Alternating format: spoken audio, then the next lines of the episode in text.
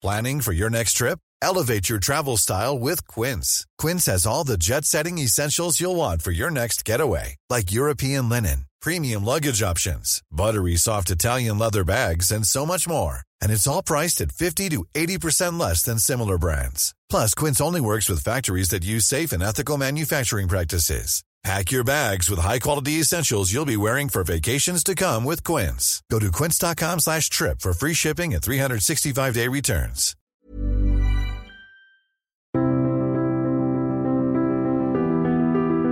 Bienvenue pour cette nouvelle émission de Conflit, cette émission qui est consacrée à la guerre économique, c'est notre série d'été. Après une première série d'été consacrée aux grands reporters, nous en consacrons une deuxième à ce sujet ô combien important de la guerre économique. C'est un sujet sur lequel Conflit travaille depuis l'origine de la revue. Notre premier hors-série était déjà consacré à ce sujet de la guerre économique. C'était en 2015. Et en 2015, quand on parlait de la guerre économique, c'est un sujet qui apparaissait assez lointain, qui euh, apparaissait comme un sujet de spécialiste, mais euh, depuis euh, sept ans, désormais, ce sujet est de plus en plus essentiel. Et quand on évoque la, la, guerre économique, on peut aussi coupler ça aux questions de souveraineté économique. Et c'est le sujet dont nous allons traiter aujourd'hui avec mon invité, Pierre-Marie de Berny. Bonjour. Bonjour Jean-Baptiste. Merci d'être venu au micro de Conflit. Vous êtes le fondateur et, et dirigeant du cabinet Vélite et vous publiez pour la deuxième année le palmarès de la souveraineté économique, qui est un palmarès qui est consacré à l'étude des entreprises du CAC 40. Donc, nous n'allons parler que des entreprises du CAC 40. C'est évidemment ce n'est pas tout ce n'est pas tout le tissu industriel français, ce ne sont pas toutes les entreprises françaises, mais comme on va le voir à travers votre palmarès, il y a euh, beaucoup de choses qui sont intéressantes à étudier. Ce palmarès, vous l'avez présenté début juillet. Euh, où est-ce qu'on peut le retrouver pour nos lecteurs qui aimeraient le lire en, entier? Alors, l'étude complète est téléchargeable gratuitement sur le site du cabinet Vélite, cabinet-vélite.com. Alors, votre cabinet Vélite, justement, quelle est sa, sa fonction? Qu'est-ce que vous faites exactement et pourquoi vous avez fait ce, ce palmarès de la souveraineté économique?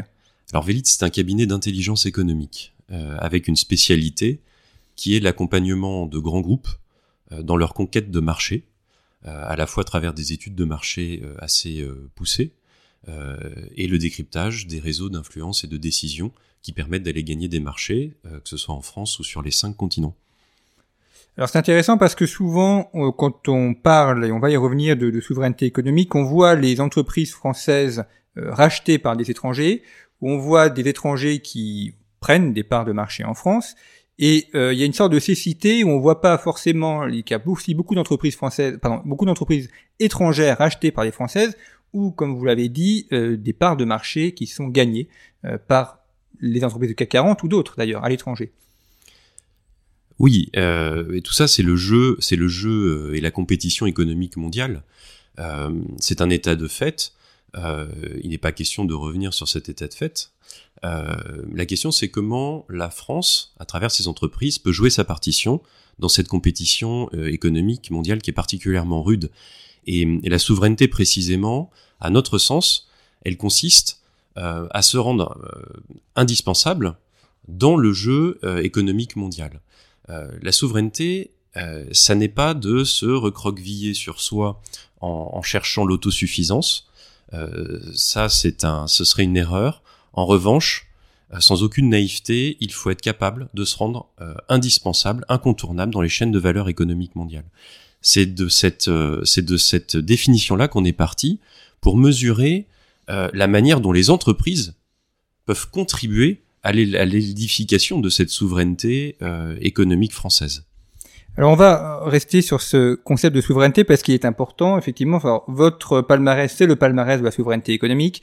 C'est un, une expression qu'on emploie beaucoup. On parle beaucoup de souveraineté économique et qui est souvent euh, pas du tout définie. Or, un des grands intérêts de votre palmarès, c'est que vous commencez justement par définir la souveraineté économique en en proposant une définition qui est assez originale. Euh, alors je vous laisse la, présenter et à partir de là, on comprend mieux le sens de votre étude et ce que l'on peut en apprendre. Oui, tout à fait, parce que, à notre sens, donc là, je vous le disais, la souveraineté économique, ça consiste à développer la puissance économique d'un État, ceci afin de lui assurer un rôle euh, incontournable dans les chaînes de valeur économique mondiale, comme on le disait, et de telle sorte qu'elle bénéficie à l'ensemble de sa population et de ses territoires. donc on a pris une définition assez englobante de la souveraineté économique et qu'on a voulu aussi très précise. Et ça se traduit très concrètement pour une entreprise, contribuer à l'édification de cette, souveraineté, euh, ça consiste euh, en trois euh, grands efforts. Un effort qui va se situer sur le champ offensif, un effort qui va se situer sur le champ défensif, et un effort qu'on a appelé contributif. Qu'est-ce qu'on entend par là? Offensif, parce que d'abord, on se rend jamais indispensable dans les chaînes de valeur économiques mondiales si on n'est pas d'abord capable d'être innovant sur le plan technologique euh, et de conquérir et capter des marchés à l'international. Euh, l'aspect défensif, euh, là aussi, il faut pas de naïveté. la compétition économique mondiale, c'est un jeu extrêmement rude, fait de rapports de force, et donc les entreprises doivent protéger leur indépendance. et enfin, il y a l'aspect contributif, c'est-à-dire que tout ça n'a de sens que si ça permet de renforcer le tissu productif français, à travers notamment euh, le développement euh, des PME et des ETI. Et c'est tout ça qu'on a mesuré à travers 63 indicateurs. Et au travers de ces 63 indicateurs, on a passé au crible toutes les entreprises du CAC 40. Vous l'avez euh, rappelé tout à l'heure, les entreprises du CAC 40 ne sont qu'une infime partie de, des entreprises françaises, mais ce sont de grandes entreprises et ce sont aussi les plus symboliques. il nous fallait donc un objet d'étude, c'est ces entreprises qu'on a étudiées. L'intention en faisant ça, si vous voulez, c'est de provoquer un sursaut dans la culture managériale française pour que les managers aient conscience que même si la souveraineté, euh, c'est à l'État de la construire, l'État, dans le domaine économique, ne pourra pas le faire sans la libre coopération et l'engagement des entreprises. Et l'engagement des entreprises, c'est l'engagement des managers français. Euh, voilà ce qu'on a voulu, euh, voulu faire en produisant cette étude. Ce que vous soulignez est important, c'est qu'effectivement, une, une, grosse entreprise, notamment celle du CAC 40, elle draine derrière eux euh, toute une sorte de comète de sous-traitants, de, de, clients qui travaillent pour eux, et donc euh, euh, les PME, les TPE, et même si effectivement c'est qu'une seule partie du tissu économique français, ça contribue à un ensemble. D'ailleurs, on le voit avec Airbus et les problèmes qu'il y a actuellement dans le domaine de l'aviation. C'est pas simplement un problème pour Airbus, c'est un problème pour toute la région de Toulouse et pour euh, l'ensemble des entreprises qui travaillent pour Airbus et donc pour tout un tissu aussi industriel euh, et, économique et territorial. Oui, et vous avez raison de le, souligner. Et ce qu'on remarque, c'est assez, euh, c'est assez frappant, c'est que globalement, les entreprises dans nos différents indicateurs, je vous disais qu'il y en avait 63, qui performent le plus sur des indicateurs qui soient défensifs ou offensifs, sont aussi celles qui ont le plus le souci de l'emploi en France et euh, de la coopération avec les PME euh, dans les provinces françaises. Euh, c'est assez frappant de voir comment Safran, le groupe Safran d'aéronautique et de défense, qui est le premier du classement cette année, draine derrière lui effectivement ce tissu de PME, alors que si vous prenez les derniers du classement, je prends le, tout dernier qui est ArcelorMittal, la contribution au développement économique des territoires français, elle est quasiment nulle depuis que le, groupe est passé euh, sous intérêt étranger. Alors les, cinq premiers, on va, va pas faire attendre davantage nos auditeurs qui se demandent peut-être quels sont les, cinq premiers du classement. Alors le premier c'est Safran, euh, vous l'avez dit. On a Thales, Orange, Total Energy, Crédit Agricole et LVMH, ce qui fait d'ailleurs un, très beau panel. On a l'industrie de défense, euh, l'énergie, la, banque, euh, les communications et puis le luxe. Non, une belle photographie de la variété euh, économique française. Tout à fait. C'est ça qui est intéressant, c'est que quand on dit souveraineté économique, on pense souvent euh, aux entreprises de défense ou d'énergie, par exemple. Euh, alors que ce que montre ce, baromètre, c'est que, vous voyez, si vous prenez les, dix premiers du classement, vous arrivez à des secteurs d'activité aussi variés que euh, euh, l'énergie, l'aérospatiale et défense, le luxe, les banques et assurances, l'automobile, la pharmacie, les technologies ou encore les télécoms. Donc ça montre une chose, ça montre que toute entreprise, quel que soit son secteur d'activité, peut contribuer efficacement à l'édification de la souveraineté économique du pays. parce qu'il ne s'agit pas que de défense. Je prends ne serait-ce que euh, un sujet qui est euh, actuellement euh, mis en, lumière, l'indépendance, l'indépendance alimentaire. qui est un vrai sujet. Vous savez que pour nourrir les animaux, on est très très tributaire des, des intrants de, de, protéines végétales. c'est un exemple parmi tant d'autres, si vous voulez. Mais ça montre que tous les domaines sont concernés, mais aussi que toutes les entreprises peuvent contribuer efficacement. Un autre truc qui est intéressant quand on regarde un peu en détail les résultats de l'étude, c'est que la, la contribution des entreprises à la souveraineté du pays, elle n'est pas proportionnelle à leur chiffre d'affaires. C'est-à-dire qu'on a des, groupes, je citais ArcelorMittal tout à l'heure, qui est un peu le, dernier de la classe hein, euh, cette année. Euh, bah, ArcelorMittal a un chiffre d'affaires très important, néanmoins, euh, la contribution à la souveraineté économique est extrêmement faible, voire nulle. Euh, je prends un autre exemple. Si je prends euh, par exemple le groupe Dassault, euh, Dassault Systèmes, euh, qui est 38e euh, du, CAC 40 par son chiffre d'affaires. Euh, c'est un chiffre d'affaires infime hein, par rapport à celui d'un Total, par exemple, qui est le premier groupe du CAC par son chiffre d'affaires.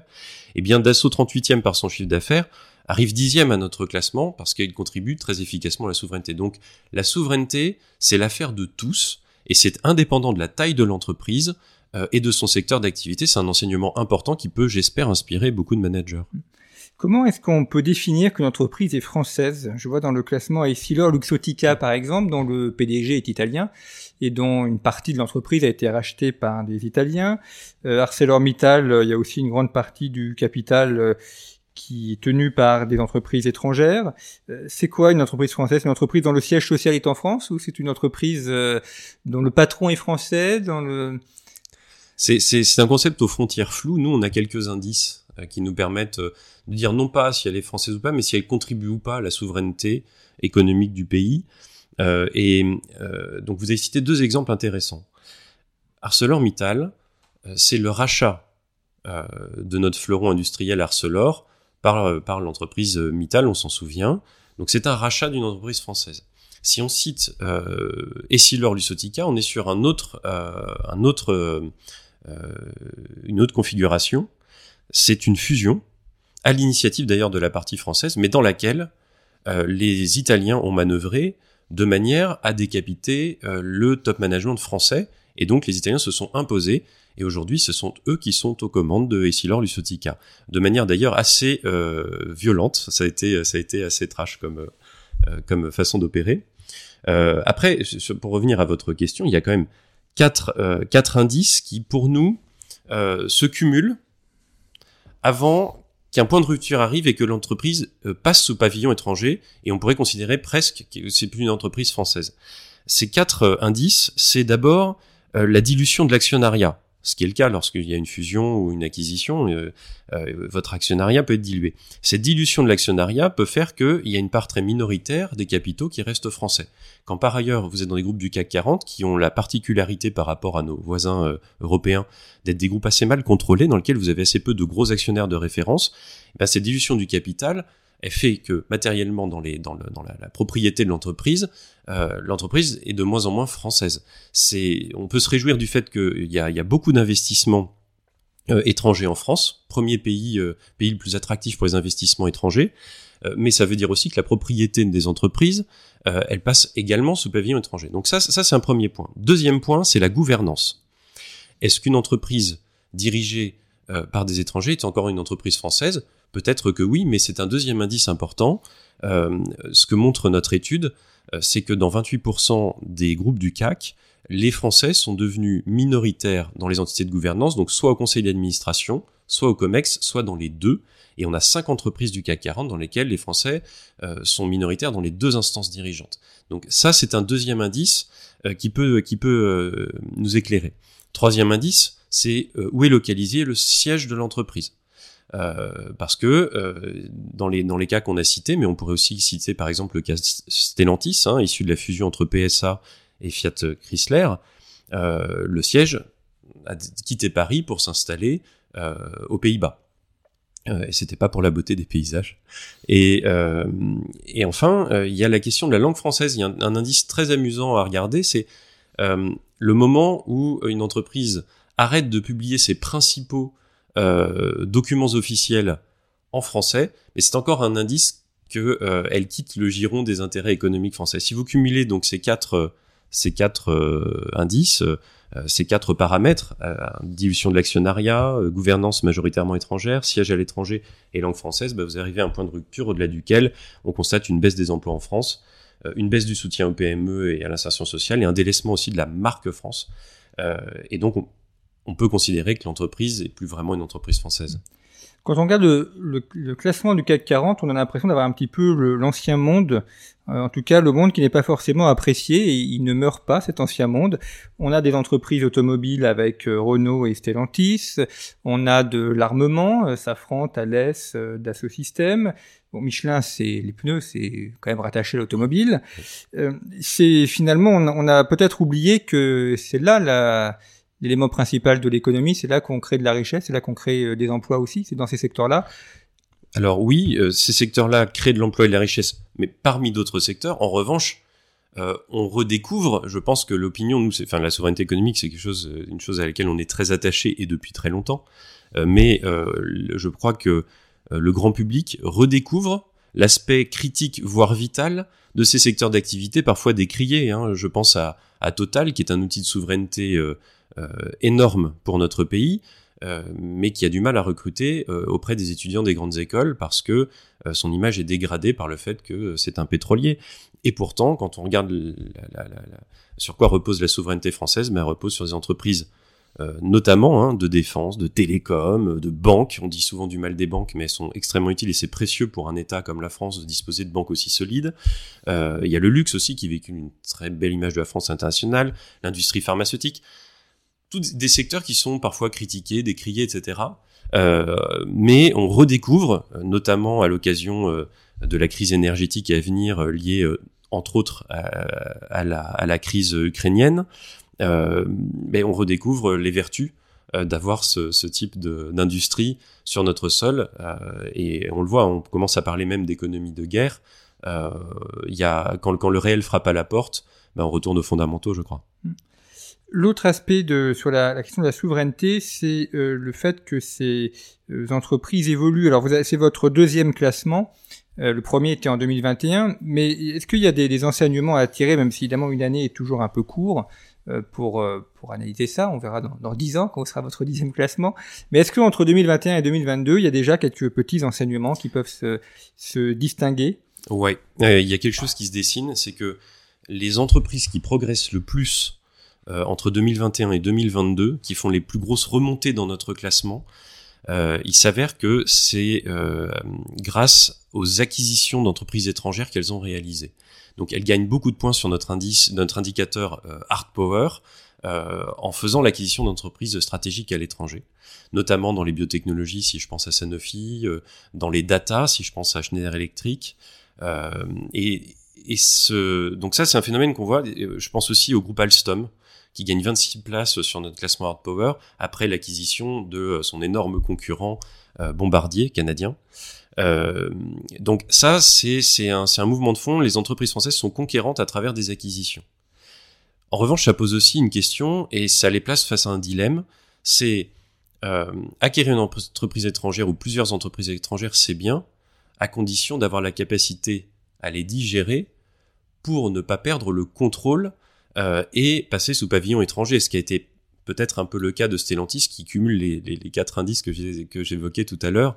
Euh, et donc, euh, donc le, le, voilà, moi, le grand le grand enseignement qu'on a tiré de cette édition, c'est de dire euh, oui, il faut continuer à être conquérant sur les marchés, mais en restant extrêmement vigilant euh, aux quatre points qu'on évoquait, à savoir le nombre de Français dans la gouvernance, la dilution du capital, euh, la localisation des activités critiques et, l'utilisation du français. Merci beaucoup, Pierre-Marie de Bernier, d'être venu nous présenter votre étude sur la souveraineté économique. On a parlé euh, d'Essilor Luxotica. Je renvoie nos auditeurs au, numéro de conflit qui est actuellement en kiosque, qui est consacré à la puissance économique italienne, ce pays que l'on connaît mal, voire que l'on méconnaît. Et vous verrez en, lisant notre numéro à quel point il dispose d'une économie et d'une industrie euh, extrêmement puissantes. Et puis, sur notre site internet, vous pouvez retrouver plus de 300 émissions euh, en, en archives, en, réserve, l'occasion de les réécouter au cours de cet été, ainsi pour vous former, pour découvrir aussi ces sujets géopolitiques qui sont ô combien variés. Et puis pour nous soutenir, vous pouvez vous abonner à Conflit en vous rendant sur le site internet de Conflit, revueconflit.com. Merci beaucoup pour votre fidélité, à très bientôt.